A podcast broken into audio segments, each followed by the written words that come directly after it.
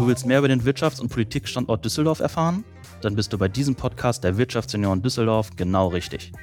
Wir hinterfragen Themen kritisch und gehen in den gemeinsamen Dialog mit Unternehmerinnen, Startups, Politikern und unseren Mitgliedern. Hör rein und überzeug dich selbst. Hallo und herzlich willkommen zu einer neuen, neuen spannenden Podcast-Folge. Die politische Sommerpause ist zu Ende, der parlamentarische Alltag hat wieder begonnen und heute sind wir zu Gast in der 20. Etage des Landeswirtschaftsministeriums. Unsere Gastgeberin und Gast zugleich ist die NRW-Ministerin für Wirtschaft, Industrie, Klimaschutz und Energie, Mona Neubauer. Frau Ministerin, vielen Dank, dass wir heute hier sein dürfen und herzlich willkommen bei Auf ein Alt mit. Wie schön, dass ich da sein darf. Schönen guten Tag. Bevor wir auf die Politik eingehen, fünf kurze Fragen an Mona Neubauer. Wenn Sie bereit sind, dann starten wir jetzt. Let's go. Wer ist Mona Neubauer in drei Worten? Lacht viel. Das waren zwei. Optimistin. Was war die wichtigste Lektion oder Erkenntnis in Ihrem Leben? Mm, dass wir nicht alleine sind auf dieser Welt. Das ist, glaube ich, das, was das Wichtigste irgendwann mal war. Dass so, okay, es hängt alles mit allem zusammen. Dass wir äh, sozusagen allen ein gutes Leben auf diesem Planeten äh, verpflichtet sind. So, dass das, wie wir hier leben, eine Auswirkung hat auf äh, andere. Das war, glaube ich, wirklich so ein Game Changer in meinem Hirn. Ja. Was würden Sie Ihrem jungen Ich, sind ja noch jung, Ihrem jungen Ich raten mit den heutigen Erkenntnissen?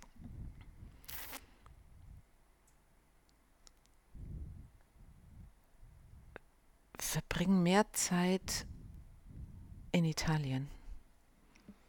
Nehme ich gerne als Tipp mit.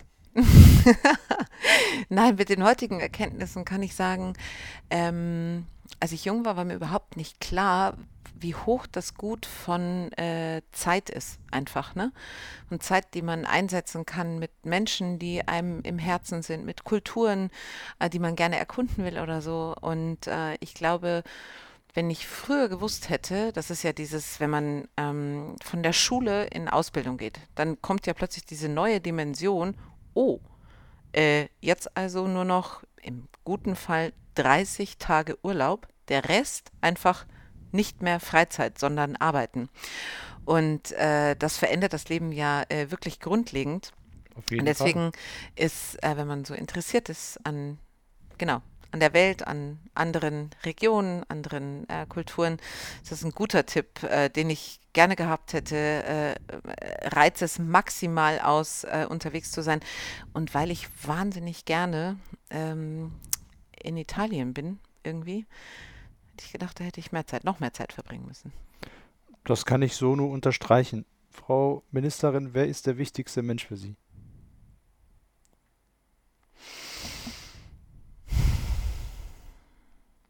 Am stärksten geprägt hat mich mein Großvater. Und last but not least, immer die, wichtig die Lieblingsfrage unserer Gäste, wie ist oder was ist Ihr Bezug zu Düsseldorf? Ganz klar. Senf. Darf ich fragen, warum? Weil es hier einfach einen wirklich richtig, richtig guten Senf gibt. Und ähm, das ist jetzt so ein bisschen guilty pleasure, aber ähm, das darf man ruhig erfahren. Andere äh, löffeln vielleicht, weiß ich nicht, so Marmelade oder diese ähm, Schoko-Nougat-Nusscreme. Weiß nicht, ob man hier Markennamen nennen darf. Ähm, ich mache das halt mit Senf und da ist äh, Düsseldorf äh, Welthauptstadt des guten Senfes. Wir haben natürlich überall in ganz Nordrhein-Westfalen guten Senf, aber mein Favorite Senf kommt äh, aus Düsseldorf und irgendwie ähm, rechnet man damit ja nicht, ne? weil Düsseldorf sich vor allem, finde ich, dadurch auszeichnet, wahnsinnig äh, offene Menschen gibt. Also dass man, wenn man die ähm, gemütliche und ähm, gesellige Seite Düsseldorfs nutzt. Äh, ne? Also wir sitzen hier ja auf ein Alt mit. Wenn man zum Beispiel also bei den Hausbrauereien ist, dann ist in Düsseldorf einfach die Haltung, ja, komm an den Tisch und erzähl, wer du bist und was du machst. Und es ist ein, eine Gelegenheit, irgendwie diese, diese Offenheit der Düsseldorferinnen und Düsseldorfer würde nicht vermuten lassen, wie wir so exzellenten, scharfen Senf machen. Sehr interessant. Frau Ministerin, da kommen wir auch schon zur Politik. Sie sind Landesministerin, hatte ich gerade schon aufgezählt, für Wirtschaft, Industrie, Klimaschutz und Energie. Wie vereint man so viele Themen, vor allem in Anbetracht der aktuellen Lage, in einem Ministerium? Dadurch, dass man das nicht gegeneinander stellt, sondern dass das, was äh, wir uns in der aktuellen Koalition vorgenommen haben, Nordrhein-Westfalen zum ersten klimaneutralen Industrieland Europas zu machen, ähm, dadurch, dass das nur gelingen kann, wenn Wirtschaft, Industrie, Klimaschutz und Energie ähm, wirklich aus einem Guss sind. Und das ist in diesen Zeiten ungleich äh, herausfordernd. Dabei gerade natürlich die akute Krise, die Folgen ähm, des Ukraine-Kriegs und vor allem die Auswirkungen ökonomischerseits auf Bürgerinnen und Bürger, aber natürlich auch auf den Mittelstand, aufs Handwerk, auf die Industrie, ähm, den Alltag und sozusagen das alltägliche Erleben prägen. Trotzdem aus den vielen Gesprächen, die ich äh, dazu führe, um äh, zu versuchen zu unterstützen, wo es geht, beim Bund äh, danach zu drängen, die zielgenauen Entlastungen äh, wirklich auch so umzusetzen, dass sie schnell ähm, bei den Akteuren der Wirtschaft ankommen, ist das, was ich immer wieder höre. Ähm, wir brauchen weiterhin Möglichkeiten zu investieren, weil die Wirtschaft die Industrie längst auf dem Weg ist, umzubauen Richtung Klimaneutralität, die Innovationen und Digitalisierung so einzusetzen, dass das Geschäftsmodell klimaneutrales Wirtschaften eins ist, was Arbeitsplätze schafft und daraus Wohlstand äh, entsteht, weil ich der festen Überzeugung bin, Klimaschutz äh, muss ein Geschäftsmodell werden, es kann auch eins werden. Äh, und wenn es das ist, dann wird es sich durchsetzen. Dann haben wir eine Möglichkeit, unabhängig zu werden von fossilen Rohstoffen. Einerseits merken wir gerade, wie falsch die Entscheidung war, sich einseitig auf einen Lieferanten für äh, russisches Gas einzulassen. Wir sind äh, quasi am Fliegenfänger des Kremls, der einen völkerrechtswidrigen Krieg gegen die Menschen in der Ukraine führt und daraus sich ja alle Preisexplosionen ähm, äh, erklären lassen. Das geopolitische Interesse Russlands gegen die westliche freie Welt jetzt hochgechest, äh, sodass wir wirklich ja wirtschaftlich äh, enorm herausgefordert sind.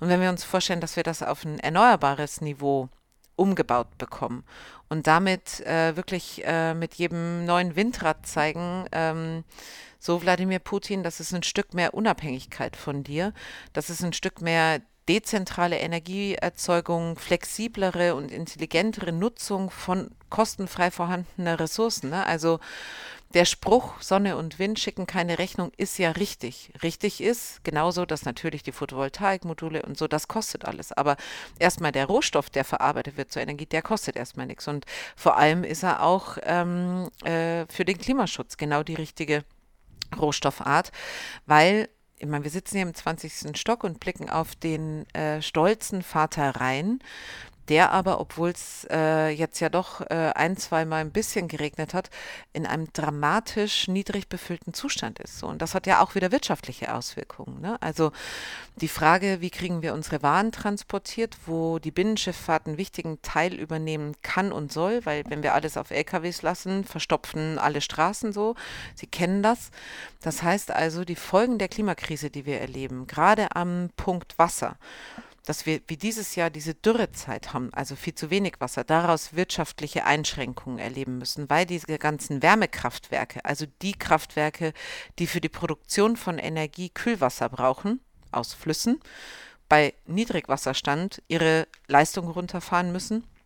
Oder, so wie letztes Jahr im Sommer, Düsseldorf war auch äh, betroffen, ja, im äh, Stadtbezirk 8, äh, Und äh, äh, das zu viele Wasser, die Flutkatastrophe, das Hochwasser, also die Klimakrise ist nichts, was irgendwo weit entfernt stattfindet. Da findet sie noch viel extremer statt, aber sie trifft uns jetzt halt hier auch. Am schlimmsten natürlich, wenn Menschen ihr Leben verlieren, aber auch mit enormsten Schäden für unsere Volkswirtschaft. Deswegen ist es ökonomisch auch klug, die Dinge miteinander zu verbinden, die Erneuerbaren als das äh, zu nutzen, was sie sind, äh, mittelfristig die Preisdämpfer, wenn es um Energieversorgung geht. Frau Ministerin, ein Thema, was in der letzten Legislaturperiode noch sehr stark an Ihrem Minister Ministerium angegliedert war, war das Thema Digitalisierung. Es war auch eins der Themen Ihres Vorgängers, Andreas Pinkwart. Das Thema oder der Bereich Digitalisierung ist jetzt dem Bauministerium, dem sogenannten MHKBD, also Heimat, Ministerium für Heimat, Kommunales, Bau und Digitalisierung angegliedert, gehören Wirtschaft und Digitalisierung nicht mehr zusammen. Ihr Vorgänger hat sich oft als erster Digitalminister Deutschlands bezeichnet. Wir führen Digitalisierung nicht mehr im Namen, aber äh, wir machen die Digitalisierung hier im Ministerium. Was wir nicht mehr machen, ist die Digitalisierung ähm, äh, der äh, Verwaltung. Also ne, das Verwaltungsvorgänge digitalisieren. Das liegt äh, bei der Kollegin im Heimatministerium. Also das in Kommunen, die Digitalisierung der Ämter und so weiter, das ganze, die ganze Government-Struktur. Das haben wir nicht mehr. Aber selbstverständlich wir haben den Breitbandausbau. Wir sind diejenigen, die ähm, die gute äh, Innovationskraft äh, der Startups verbinden mit dem Werkzeug Digitalisierung rein in einen Mittelstand, sodass da auch sozusagen Kollaboration dazu führt, dass man Nachfolgerinnen und Nachfolger führt für Unternehmen. Also, äh, nee, da muss ich Sie enttäuschen. Ich bin Digitalministerin, ich sage das auch gerne, aber vielleicht nicht als erstes. Erstmal bin ich immer einfach noch äh, Mona Neubauer, die will, dass wir die Potenziale von Digitalisierung für die Wirtschaft nutzen, dass wir dafür incentivieren, wo äh, immer möglich, dass wir kluge Netzwerke unterstützen, dass wir denen dabei helfen, dass sie sozusagen ausgreifen können in die Wirtschaft, weil Digitalisierung und Digitalisierung der Wirtschaft ist ja auch kein Selbstzweck, damit man sich irgendwie Digitalministerin nennen kann, sondern am Ende ist ja entscheidend, ähm, was äh, äh, hinten rauskommt, um Helmut Kohl zu zitieren, um Gottes Willen. Aber äh, genau darum geht's. Und äh, genau das äh, ist nach wie vor in der Verantwortung des Wirtschaftsministeriums, weil man kann im Jahr 2022 nicht Wirtschaftsministerin sein, ohne die äh, Potenziale der Digitalisierung für die Wirtschaft äh, verfügbar und gängig zu machen. Da stimme ich Ihnen voll und ganz zu. Frau Ministerin, wenn wir so aus der 20. Etage hier rausschauen, es ist tolles Wetter, es ist sonnig, auch noch warm draußen. Wir schreiben aber heute den 8. September 2022. Spätestens, wahrscheinlich im nächsten Monat, fangen die Bürgerinnen und Bürger in Düsseldorf, im Land, im Bund, auch in einigen Teilen Europas, die Heizungen aufzudrehen, um die Wohnung, das Haus zu heizen. Das Gas, das viele Unternehmen für den täglichen Ablauf nutzen, mit dem viele Haushalte noch heizen, ist knapp und teuer. Der Vertragspartner Russland liefert nicht mehr die Mengen, die wir vor dem schrecklichen Angriffskrieg auf die Ukraine ähm, geliefert bekommen haben. Mittlerweile auch gar nicht mehr. Die Gasspeicher müssen zum 1.11. zu 95 Prozent gefüllt sein. Und aktuell liegen wir bei etwas mehr als 80 Prozent. Was hat die Politik in den letzten Jahren falsch gemacht, dass wir heute so abhängig von Russland sind?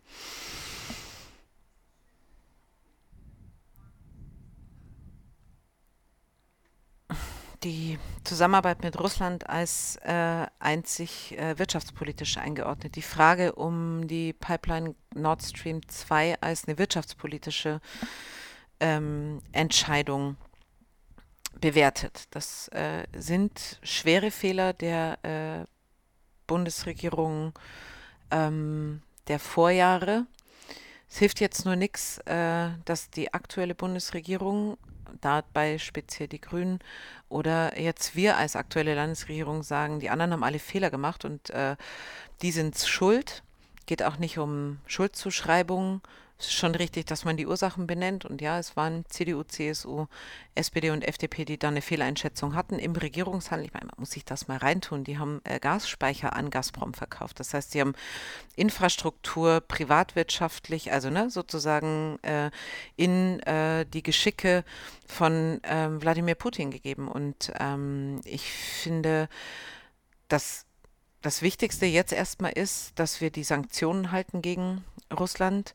Großen Respekt davor, wie die Wirtschaft da äh, mitzieht und wirklich mitzieht unter schwierigen Bedingungen. Na, wir haben hier ja auch äh, Chemieunternehmen, die äh, Standorte in Russland zum Beispiel hatten, die diese Entscheidung aber äh, getroffen haben und ökonomisch auch mehr als mittragen, diese Entscheidung zu treffen, dass man eben Sanktionen gegenüber einem ja, Autokraten äh, durchhält, der äh, die nationale Souveränität einer äh, freiheitlichen Demokratie mit Waffengewalt angreift. So. Und der damit auch angreift ein Stück weit, wie wir hier zusammenleben, weil ich glaube, ganz viele in der Wirtschaft sich darüber im Klaren sind, welcher Wert das eigentlich ist und welchen Wert das hat, dass man ähm, hier in einer liberalen Demokratie wirtschaften kann, mit all dem, was dann möglich ist, also dem Ideenreichtum, der Kreativität, die entsteht, was eben davon lebt, dass äh, gute Ideen äh, vorhanden sind bei Unternehmerinnen und Unternehmern, bei den Beschäftigten. So, und deswegen ist das das Erste, finde ich, was man äh, dazu sagen muss. Es war ein schwerer Fehler. Die äh, Nachricht, die ich finde, ein bisschen Hoffnung macht, ist, dass wir eine wahnsinnige ähm, Solidarität mit unseren Nachbarn aus Belgien und den Niederlanden erleben. Die verdienen natürlich auch Geld, aber die äh, Geld damit, aber die übererfüllen das, was äh, eigentlich in den Kapazitäten möglich ist an Zulieferungen von Gas Richtung Bundesrepublik. Und ähm, die gute und Norwegen äh, genauso. Die gute Nachricht ist, dass wir äh, damit die Abhängigkeit von russischen Gaslieferungen ähm, äh, verringern können, obwohl äh, jetzt sozusagen ja ganz viel auch noch ausgeglichen werden muss, weil Stand heute ähm, der Kreml ja entschieden hat, kein Gas zu liefern über Nord Stream 1 und wir trotzdem einspeichern können. Das heißt, da kommt äh, ganz, ganz viel aus anderen äh, Leitungen zu uns, aus anderen Pipelines zu uns. Und äh, damit ist ja eine Sache, die die Bundesregierung sich vorgenommen hatte nach ähm, Beginn des Angriffskriegs äh, Putins gegen die Ukraine, schon mal auf einem guten Weg, dass wir es schaffen, die Gaslieferungen zu diversifizieren, also uns weniger abhängig zu machen, dann auch nur von einem Staat, sondern dass das passiert, sieht so aus, als würden die LNG-Terminals äh, im Norden ähm, fristgemäß fertig werden. Das macht uns noch mal ein Stück abhängig, äh, unabhängiger, Entschuldigung. Wir haben äh, außerdem äh, eine wahnsinnige Bereitschaft der Industrie und Wirtschaft bei den Einsparmaßnahmen mitzumachen. Also über die Idee, dass aus den Prozessen, wo immer möglich, Gas rausgenommen wird und andere Rohstoffe eingesetzt werden. Das ist das, was man mit dem Fuel Switch meint. Also, dass Unternehmen, die äh, vorher Gaskessel da stehen hatten, jetzt alte Ölkessel wieder anwerfen. So, das ist für die auch eine wirtschaftliche Herausforderung. Auch das machen die mit, weil die müssen ja die Ersatzkraftstoffe gerade überall zu total überteuerten Preisen auch äh, auf den äh, Rohstoffmärkten einkaufen. Also die Wirtschaft zieht richtig gut mit. Wir schaffen es äh, auch da von Seiten Industrie und Wirtschaft wirklich gute Einsparbewegungen zu sehen. Und letzter Punkt, äh, was den Bereich von Energie betrifft, eine Maßnahme, die sehr auch beantwortet ist, dass es beim Ausbau der Erneuerbaren einfach richtig nach vorne geht. Das Ding ist, dass man zwischen dem es geht nach vorne und das neue, das erste neue Windrad steht, vergeht Zeit, weil wir äh, Planungsverfahren haben, weil es eben nicht einfach möglich ist, keine Ahnung, hier jetzt in Düsseldorfer Hafen drei Windräder zu stellen ohne dass man geprüft hat, äh, ist das unter den Bedingungen irgendwie sinnhaft, das zu tun. So, aber da sind alle Gesetzesmaßnahmen mit dem Wind an Land Gesetz, dem Wind an See Gesetz, den Möglichkeiten, Flächen auszuweisen für Photovoltaikanlagen auf minderwertigen Agrarflächen und so viel, viel äh, äh, gearbeitet worden im Bundeswirtschaftsministerium und auch ein klares Signal, dass man eben nicht nur jetzt im Akuten agiert, um die Energieversorgungssicherheit zu gewährleisten und die Abhängigkeit von Russland zu minimieren, sondern auch den Ausbau der Erneuerbaren als ein wirtschaftspolitisch notwendiges äh, Konzept sieht. Frau Ministerin, unsere Wirtschaft Die Industrie, der Mittelstand stehen vor einem harten Winter. Ja. Fast jedes zehnte mittelständische Unternehmen in Deutschland hat seine Produktion wegen der hohen Energiepreise unterbrochen oder gedrosselt. Es kommt also auch kein Geld rein. Womöglich stehen viele dieser Unternehmen vor einer Insolvenz. Bis sich jetzt Insolvenz definieren lässt, ähm, ist ein anderes Thema. Müssen wir, muss sich unsere Wirtschaft und Industrie neu erfinden, um in Zukunft keine Energiesorgen mehr zu haben, wenn wir auf das Stichwort erneuerbare Energien eingehen? Also bei aller Kritik, die ja auch ich äh, an der Bundesregierung habe, obwohl ich bei den Grünen bin, ähm, will ich aber eine Sache auch festhalten. Die haben schon über Entlastungspaket 1 und 2 Maßnahmen in die Wege geleitet, äh, zu zeigen, so, ähm, na, wir, wir, wir verstehen, was los ist, wir versuchen Instrumente zu finden, die helfen teile die Einschätzung des Mittelstands, dass die zu wenig bedacht sind äh, im Moment. Gerade äh, in NRW ist sozusagen das Rückgrat von äh, gutem durch die Krise kommen der Mittelstand, die mittelständischen Unternehmen, die familiengeführten äh, Unternehmen.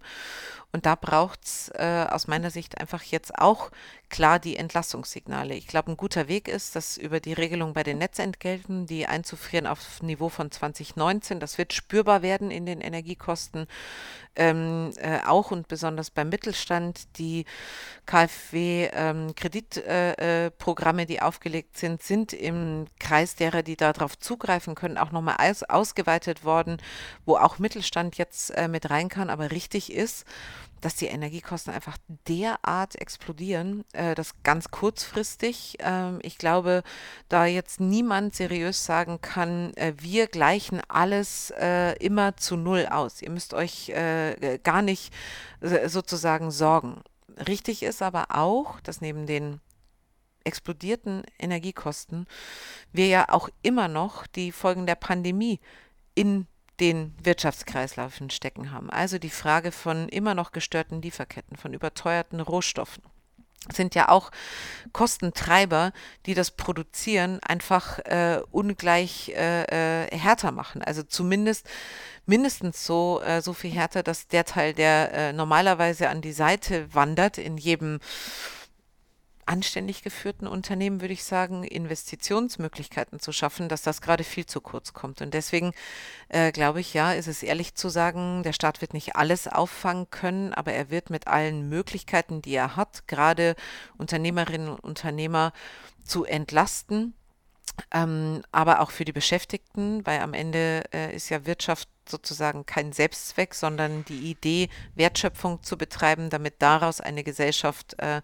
ihren Wohlstand, ihre soziale äh, Sicherung auch ähm, sozusagen mit äh, in einem Zusammenspiel gewährleisten kann. Und ist da auch klar, dass da auch aus dem Bundesarbeitsministerium gerade für die Beschäftigten äh, die Idee von Kurzarbeitergeld einfach nochmal auch neu aufgelegt werden muss. Aber ähm, genau, rosige Zeiten äh, äh, stehen uns gerade nicht bevor. Es gibt aber trotzdem keinen Grund ähm, einzupacken. Und das meine ich so, wie ich sage, weil mich gerade ähm, wirklich berührt, wie äh, besonders mittelständische Unternehmen sagen, wir hatten, na hier, schauen Sie mal, hier ist unser Weg, wo, also wirklich Branchen, wo man nicht damit rechnet, dass sich ein äh, Metallverarbeiter längst auf den Weg gemacht hat äh, für sein Unternehmen, wo der 250 Beschäftigte hat, den Weg in die Klimaneutralität zu beschreiten. So, ne? Und der sagt so, das wird alles hart, aber wenn Sie mir sagen, dass wir die Investitionen von Ihnen unterstützt bekommen, die wir tätigen wollen, so, dann ist das für mich sozusagen Grund, den Standort nicht zu verlassen. Und das finde ich ist sozusagen das Gute im, im Schlechten, dass es äh, den Wunsch danach gibt, diesen Standort hier halt nicht aufgeben zu müssen, sondern klare Signale auch zu kriegen, dass man ähm, als Politik diese Investitionen in Zukunftsinfrastruktur, äh, und da reden wir dann eben genau über die Frage von Digitalisierungsmaßnahmen, äh, äh, von ähm, Infrastruktur, die bedeutet, äh, dass wir den Wasserstoff hier überall äh, ins Land bringen. So, das sind die Signale, die ich höre. Aber der Weg bis dahin, dazwischen, der wird, äh, glaube ich, herausfordernd für alle. Ja. Frau Ministerin, letzte Frage Sie hatten das, äh, Sie hatten gerade auch schon den Punkt ähm, Wirtschaftsstandort Nordrhein-Westfalen äh, aufgegriffen. Eine Gruppe, die ebenfalls vor großen Herausforderungen steht und für die wir uns als Sprachrohr der jungen Wirtschaft stark einsetzen, sind die Gründerinnen und Gründer mhm. in unserem Land. Ähm, Nordrhein-Westfalen hat sich in den letzten Jahren immer mehr als Start-up-Standort mhm. etabliert. Was ist Ihr Plan für die kommenden fünf Jahre für genau diese Gruppe? Ich war ähm, gestern Abend noch, Achtung, in Köln.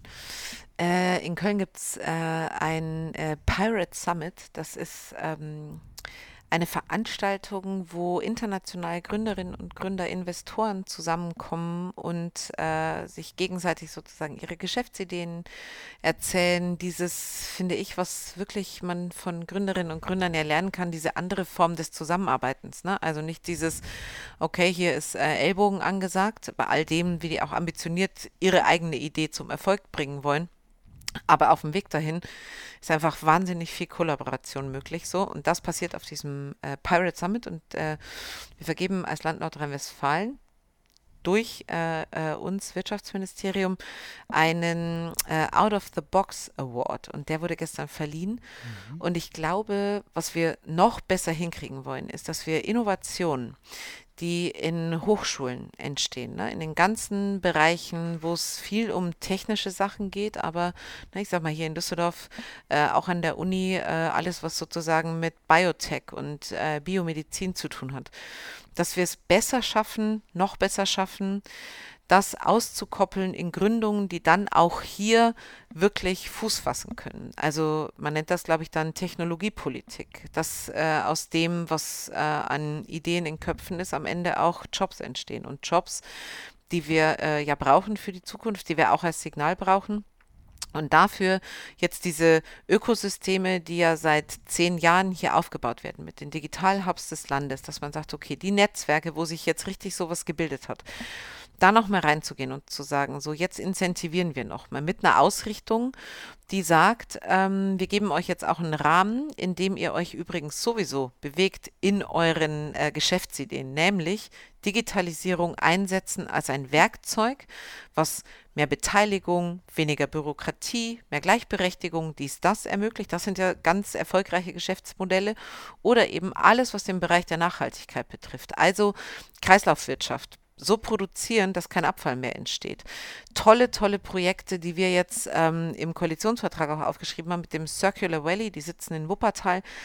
Fantastisch. Aus der ganzen Welt kommen Gründerinnen und Gründer dahin mit ihren Ideen, kommen dahin, um erstens sich zu vernetzen, zweitens in der ganzen Frage der Zertifizierung ihrer Produkte unterstützt zu werden, aber vor allem auch, und jetzt kommt's, ähm, darf ich das noch kurz erzählen? Ich habe eine Gerne. Frau kennengelernt, ähm, die äh, kam aus Afrika und sie war im Ausland ähm, und hat studiert und kam zurück und ist dann irgendwie so äh, rumgefahren in ihrem Heimatland und hat sich gedacht, komisch irgendwie, dass wir von diesen Ananasplantagen einfach nur äh, diese Abfälle, die da sind, lassen wir einfach nur verrotten. Ist ja eigentlich doof. Und jetzt hat die ähm, ein Produkt entwickelt, also die hat ein Verfahren entwickelt, wie sie aus diesen Ananasfasern ähm, Monatshygieneartikel für Frauen herstellen kann, die mhm. gezielt für den Markt äh, in Afrika eingesetzt werden sollen, weil das Thema da mit sehr, sehr viel Charme äh, verbunden ist. Ein totales Premium-Produkt und sie schafft es halt mit dem Produkt auf den Markt zu kommen, was dann auch was für die Frauen in Afrika tut. Und die ist in Circular Valley ähm, in äh, Wuppertal sitzen, die wie gesagt sind aber von Aachen bis Emstetten überall auch hier in Düsseldorf gut angebunden. Ähm, äh, die will auch mit Maschinenbauern äh, quasi die Kontakte haben, damit die Maschinen, die sie braucht, hier in NRW gebaut werden. So, ne? Also das heißt, das Vernetzen dessen, was da ist, die Start-ups gerade mit den Mittelständlern zusammenzuführen. Also die Innovations- und Forschungs- und Entwicklungsabteilungen, die haben die großen Konzerne. So, ne? Die haben dafür auch äh, sozusagen ja die Resources in ihren, äh, in ihren äh, Zentralen. Ein mittelständisches Unternehmen nicht immer eine Forschungs- und Entwicklungsabteilung und wahrscheinlich auch nicht ein Verband, in dem es organisiert ist, wo man sagt, wir machen passgenau für dein Produkt die Forschungsvorhaben.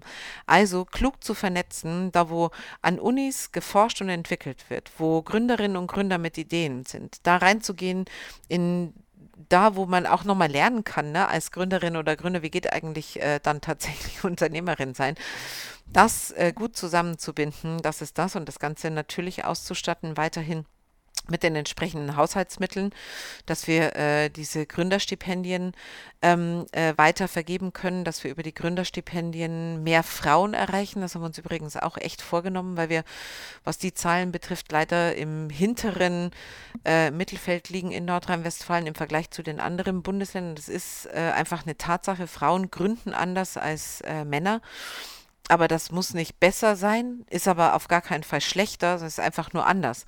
Und sich jetzt zu bemühen, äh, was muss man vielleicht anders machen für junge Gründerinnen, also in zum Beispiel ähm, den Jurys mal Frauen mitsitzen lassen, die mit darüber entscheiden, wo geht jetzt eigentlich das Gründerstipendium hin, hat zumindest in anderen Bundesländern dazu geführt, äh, dass auch Gründerstipendien mehr an äh, Frauen gehen.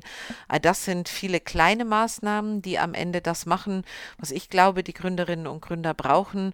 Die brauchen nicht äh, Leute, die ihnen erklären, wie es geht, sondern quasi äh, Unterstützung dessen, Möglichmachung dessen, äh, was sie wollen. Und dazu ist es auch wichtig, dass wir in unseren Schulen darüber reden, dass man Unternehmerin werden kann dass wir den äh, Schülerinnen und Schülern sagen, übrigens, Wirtschaft als Schulfach auch, ne, ist auch wichtig, dass man wirtschaftliche Zusammenhänge versteht. Das ist nicht mein Punkt. Aber davon wird man nicht Gründerin. Davon weiß man nicht, dass man eine Ausbildung machen kann und trotzdem ähm, sozusagen ein wirklich gutes Leben in einer Gesellschaft führen kann. Man muss nicht immer an der Hochschule einen Abschluss machen, um wertvolles Mitglied einer Gesellschaft zu sein.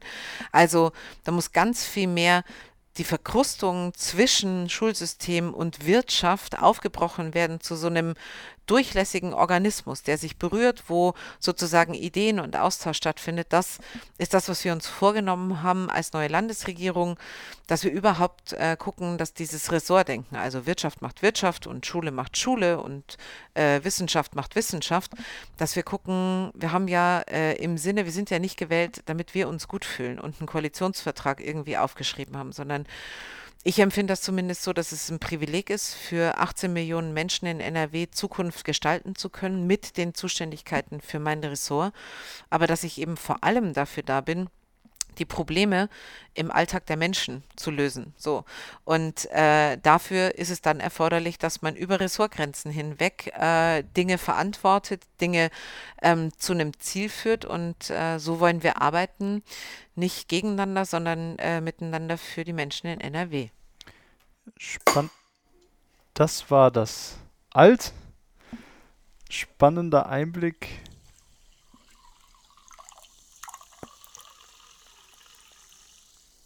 auch eingeschüttet. Spannender Einblick äh, in das Leben und die Arbeit unserer neuen Wirtschaftsministerin. Frau Ministerin, vielen Dank für das Gespräch. Wir bleiben natürlich als Sprachrohr der jungen Wirtschaft am Ball und beobachten das politische Geschehen auch in Zukunft ganz genau. Vielen Dank, dass wir heute hier sein durften und wir freuen uns schon auf die nächste Begegnung. Bis bald. Vielen Dank, dass ich Gast sein durfte. Ich freue mich, wenn wir äh, in Austausch bleiben und ich erwarte äh, Widerspruch, ich das so sagen darf. Ich glaube, ähm, Politik, die ähm, irritiert ist davon, dass wenn äh, gerade die, die jung sind, irgendwo, ne, wenn die sagen, so, wir sind nicht zufrieden, das reicht nicht, was sie machen, die dann sagen, so, was wollt ihr denn alle? Äh, ich kann das schon verstehen, dass es Situationen gibt, wo man sagt, so, Leute, ich weiß jetzt auch nicht mehr. Aber äh, ich glaube, wenn, äh, ich will zumindest dieses Amt so ausführen, dass ich äh, durch Widerspruch äh, versuche, es noch besser zu machen. Und deswegen ist das die herzliche Einladung, dass, äh, denen, dass die, denen die Zukunft gehört, ähm, ernst genommen werden mit ihren Anliegen. Das sind Sie als junge Vertreterinnen und Vertreter der Wirtschaft, als junge Unternehmerinnen und Unternehmer, als junge Gründerinnen und Gründer, ähm, als Azubis äh, und deswegen die herzliche Einladung auf einen regelmäßigen Dialog. Dankeschön. Die Einladung nehmen wir sehr gerne an. Vielen lieben Dank, liebe Zuhörerinnen und Zuhörer. Das war es auch schon mit der spannenden Podcast-Folge. Wir freuen uns schon auf den nächsten Gast und ich darf mich verabschieden und bis bald.